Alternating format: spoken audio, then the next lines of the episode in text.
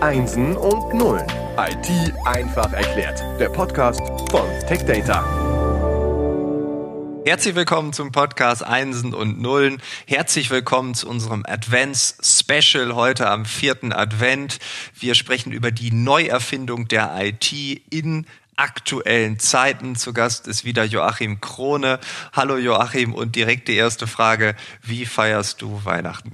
Ja, als Vater von zwei Töchtern, Mann im Mädelshaushalt, wenn man noch die Katze dazu nimmt, bin ich komplett in der Unterzahl. Tue ich natürlich alles das, was Väter in dieser Zeit so tun, sprich, äh, ich sehe zu, dass meine Frauen glücklich sind. Sehr gut. Wie, wie alt sind die Mädels? 16 und 18. Okay, also da sind die Geschenke wahrscheinlich dann auch schon ein bisschen anspruchsvoller, als wenn sie jetzt zwei und vier wären. ja, ja, ja, durchaus. Da gibt's auch durchaus schon das eine oder andere, wo man als Vater mal oder als Elternteil ins Schlucken kommt. Okay, ich bin jetzt 18, ich hätte gerne ein Auto. Über den Führerschein können wir vielleicht reden. Okay, okay. Ja, ich hoffe, die haben äh, noch die Zeit, das vor Weihnachten anzuhören. Dann kann man den Wunsch vielleicht nochmal anpassen. Also ein Tipp an die Mädels, äh, der Führerschein ist drin. Aber das ist nicht unser Thema. Es ist ja hier kein Private äh, Talk, sondern wir haben Content und da sind wir schon beim Thema nicht bei der Private Cloud, sondern bei der hybriden Cloud. Das hast du in der letzten Episode schon gesagt. Warum reden wir über das Thema heute? Ja, das hybride Cloud-Thema ist heute eines der mega Schlagwörter und bedeutet schlicht und einfach wiederum, warum muss ich die IT in den aktuellen Zeiten neu erfinden? Es gibt den einen den klassischen Ansatz, wiederum bei Personen in meinem Jahrgang durchaus vertreten. Äh, diese Grundphilosophie von Never Change a Running System will heißen, ich habe in meinem Unternehmen meine IT so etabliert und aufgesetzt, wie ich es eben habe, habe mir die Systeme so zurechtgelegt, wie ich sie eben benötige. Und davon sind aufgrund des Fachkräftemangels natürlich wiederum vielleicht eher kleinere Unternehmen betroffen, weil die sagen dann, ich sitze jetzt hier und tue das, was ich mit meiner IT schon immer so getan habe. Das ist ja auch logisch, dass man das denkt, dass man das macht, weil man hat es ja irgendwann aufwendig kreiert und dann sagt man, es läuft doch alles. Diese Denke ist ja vollends nachzuvollziehen. Richtig. Und es hat auch durchaus eine ganze Weile seine Berechtigung gehabt, weil die Komplexität, Systeme zu verändern, einen äußerlichen Druck erfordert, der erstmal diese Verharrungskraft sozusagen ändern will. Ganz anders und vielleicht äh, ist das das andere Extrem, sind Unternehmen, die heute, sag ich mal, an den Start gehen, Schlagwort Startup Mentalität, Schlagwort Generation X. Da sehen wir Unternehmen und Personen, die eine ganz andere Herangehensweise an das Thema IT haben, nämlich die auf einem, auf einer Mentalität fußen, die eine mache ich selber Attitüde haben. Das heißt, die finden ihre IT-Lösung Every problem has an app. Das heißt, zu jedem Problem gibt es irgendwie eine App, eine Anwendung, ein Cloud-Dienst, der das Problem gerade löst, mit dem ich konfrontiert bin. Und äh, ich frage immer wieder gerne Leute im, im Umfeld, ob sie jemanden kennen, der nicht WhatsApp irgendwie auch im beruflichen Umfeld nutzt. Also ich selber bin einer derjenigen, der es vermeidet.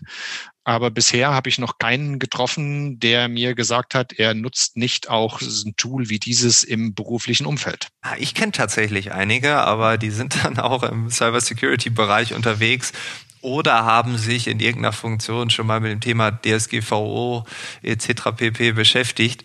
Ähm, aber ich bin bei dir, 99,9 Prozent äh, werden es wahrscheinlich nicht tun. Ähm, es ist tatsächlich das Gegenteil. Ne? Äh, ich kenne sehr viele, die sagen, ich gehöre vielleicht auch manchmal dazu, ich habe ein Problem, das will ich jetzt schnell lösen. Ah, da gibt es eine Lösung am Markt, die kostet mich acht Euro im Monat, mache ich, klasse. Ähm, dann habe ich das Problem gelöst. Gleichzeitig erweitert das ja meine Komplexität ungemein. Bei einem Tool nicht wirklich, bei zwei, dreien schon ein bisschen mehr. Und wenn ich irgendwann 27 im Einsatz habe, gar nicht mehr genau weiß, welche sind im Einsatz, ich zahle aber immer noch und dann habe ich sie noch verknüpft mit anderen Tools. Also da ist ja dann bei mir als Einzelkämpfer das noch relativ übersichtlich, aber in einem Start-up dann eigentlich auch gar nicht mehr zu überblicken. Also ich stelle mir vor, nach zwei, drei Jahren ist da doch ein Tohu Wabohu. Da muss man doch schon eine große Beratertruppe an IT-Lern äh, da reinbringen, die dann erstmal sauber machen und aufräumen, oder? Ja, das ist dann eigentlich das vielleicht Schlimmste, was man in einem Startup irgendwann tun kann, wird dann eintreten. Das ist nämlich, dass man hinter allem erstmal ein No-Go setzt und sagt, okay, wird abgeschaltet, wird abgeschaltet, wird abgeschaltet und man beginnt wieder von Grund auf neu und muss dann, ich sag mal, eingeschwungene Arbeitsmechanismen wieder neu aufsetzen. Der andere Effekt, der durch solche Infrastrukturen und diesen Herangehensweise natürlich entsteht, ist, dass mit je mehr Tools, je mehr unterschiedliche Tools im Einsatz sind, desto höher steigt die Bedrohung durch Malware, die ich mir ins Unternehmen hole, weil irgendeine Software vielleicht genutzt wird, die halt doch nicht final geprüft war oder die halt doch irgendwo einen kleinen Trojaner den Weg geöffnet hat. Und äh, das die nächste Stufe wäre, äh, ich teile Daten über einen Cloud-Dienst äh, und die Daten werden aus dem Cloud-Dienst heraus äh, an Dritte weitergeleitet, was, wie du schon angesprochen hast, eine Verletzung von der DSGVO sein kann. Ist es der Spagat zwischen diesen beiden Welten oder ist es eine völlig neue Welt, die man eigentlich braucht? Es ist der ehrlich gesagt der Spagat zwischen den beiden Welten, zu sagen, okay, wo bleibe ich in einer kontrollierbaren nutzbaren Umgebung, wo nutze ich welche Dienste und welche Arbeitsweisen muss ich denn durch die IT beim Arbeitnehmer wirklich noch draußen implementieren? Wem, wem muss ich was geben? Und dazu mhm. gehört dann im Endeffekt auch für die, die ein klassisches eigenes Rechenzentrum haben, zu sagen, okay, wie öffne ich mein Rechenzentrum gegenüber diesen Cloud-Diensten, die dann Lösungen anbieten für Probleme, die die neue Generation anders gelöst haben möchte. Und auf der anderen Seite, wie fange ich äh, diesen Wildwuchs an Umgebungen ein bei einem kleinen Startup, das jetzt mittlerweile vielleicht so groß und bedeutend geworden ist, dass es sich eben auch seriöser darstellen muss. Also ist die Aufgabe der IT, in Zukunft diese beiden Welten zu verknüpfen, dort äh, neue Dinge zu kreieren. Also man könnte sagen, die IT darf sich vielleicht schon ein Stück weit neu erfinden. Könnte man so weit gehen? Denke ich auch. Also für mich persönlich, ich sag mal, ich bin ITler, ich bezeichne mich als ITler und IT steht im Moment für Information Technology und vielleicht müssen wir das I in IT eher umdefinieren in Richtung Innovation Technology, dass ich Innovation ermögliche. Innovation nicht nur in der technischen Entwicklung, sondern Innovation auch im Arbeitsstil. Ja, heute in der Mittagspause, als ich gegessen habe, habe ich ähm, so ein bisschen durch Twitter äh, gestöbert. Und da ist mir ein Satz aufgefallen, dass jemand schrieb, dass viele sagen bei so Workshops und Innovationsgeschichten, ja, man müsse sich an die Realität der traditionellen Unternehmen so ein bisschen anpassen. Also man müsste Rücksicht nehmen auf die Realität der traditionellen Unternehmen. Und dann hat der Berater gesagt, ja, das mag zwar sein, aber das machen die Kunden ja auch nicht. Also den Kunden ist es doch im Endeffekt egal, wie es bei dir intern aussieht. Hauptsache, die kriegen ihre Produkte und Dienstleistungen. Also muss die Innovation nicht nur draußen stattfinden, sondern vor allem auch innen, damit das draußen überhaupt geht. Ja, und im ja. Endeffekt ist das eine der der Key Learnings, wie es so schön neudeutsch aus, aus der aktuellen Zeit ist, dass man mit der Infrastruktur das abbilden muss, was das eigene Unternehmen nach vorne bringt, aber eben auch dann dem Kunden einen maximalen Nutzen bringt. IT, Innovation Technology. Das haben wir neu definiert. Äh, wenn man jetzt die letzten vier Episoden, also das komplette Advents-Special nochmal Review passieren möchte, was bleibt hängen? Was möchtest du nochmal unbedingt loswerden? Also wenn wir alle vier Bereiche, die wir uns jetzt angehört haben, besprochen haben, nochmal Revue passieren lässt vom, vom einzelnen Arbeitsplatz, vom Desktop-Deployment bis hin zur hybriden Cloud, kann man im Endeffekt sagen, dass auch da eines der Kernmerkmale der IT ist, dass nichts so beständig ist wie die Veränderung.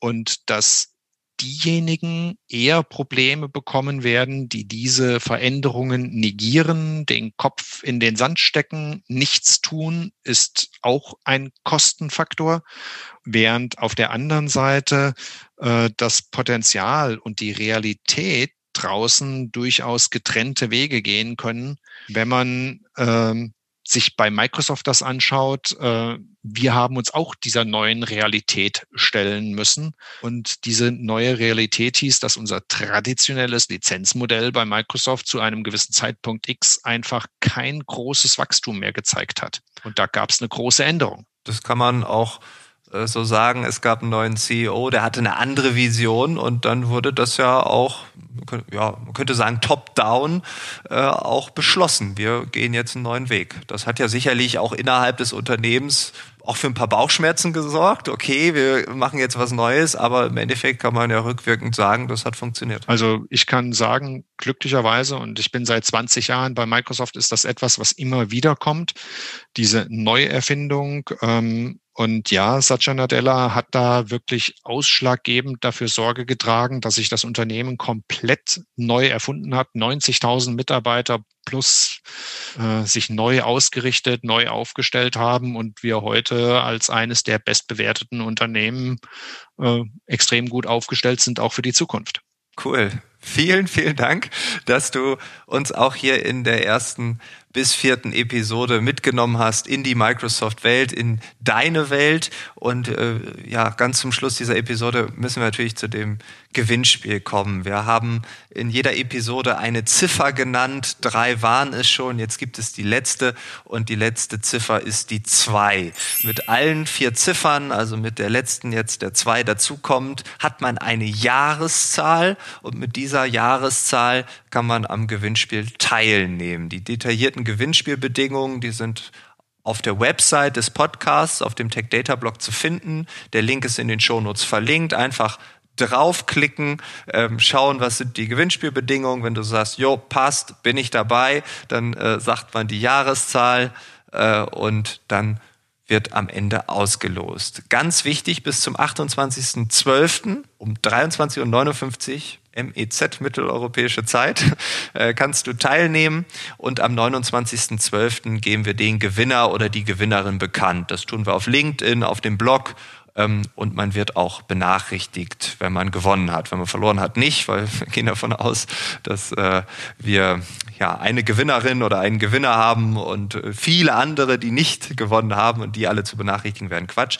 Wir werden äh, nur den Vornamen erwähnen bei LinkedIn und im Blog, äh, einfach aus Datenschutzgründen ist, glaube ich, auch klar. Ne? Also nicht, dass man, dass die Nachbarschaft jetzt weiß, dass man jetzt unter die Zocker gegangen ist.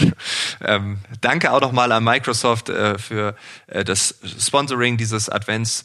Specials. Danke für die Xbox. Äh, Joachim, nochmal danke an dich äh, für diese tollen Gespräche, dass du dir äh, die Zeit genommen hast. Ich glaube, wir haben äh, den Advent äh, oder die Adventssonntage äh, ein Stück weit interessanter gemacht.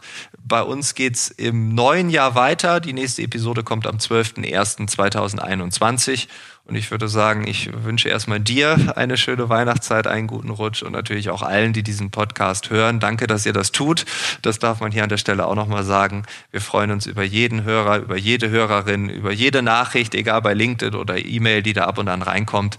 Danke dafür, danke für den Support und äh, ja, habt ein schönes Weihnachtsfest rutscht gut rein und auf das 21 doch vielleicht ein Tick angenehmer wird als das letzte Jahr. Ja, auch von mir und im Namen von Microsoft herzlichen Dank. Herzlichen Dank dem Partner TechData. Herzlichen Dank den Resellern da draußen. Herzlichen Dank an jeden Kunden, der sich dieser Zeit stellt und allem, sag ich mal, versucht, das Beste herauszuholen.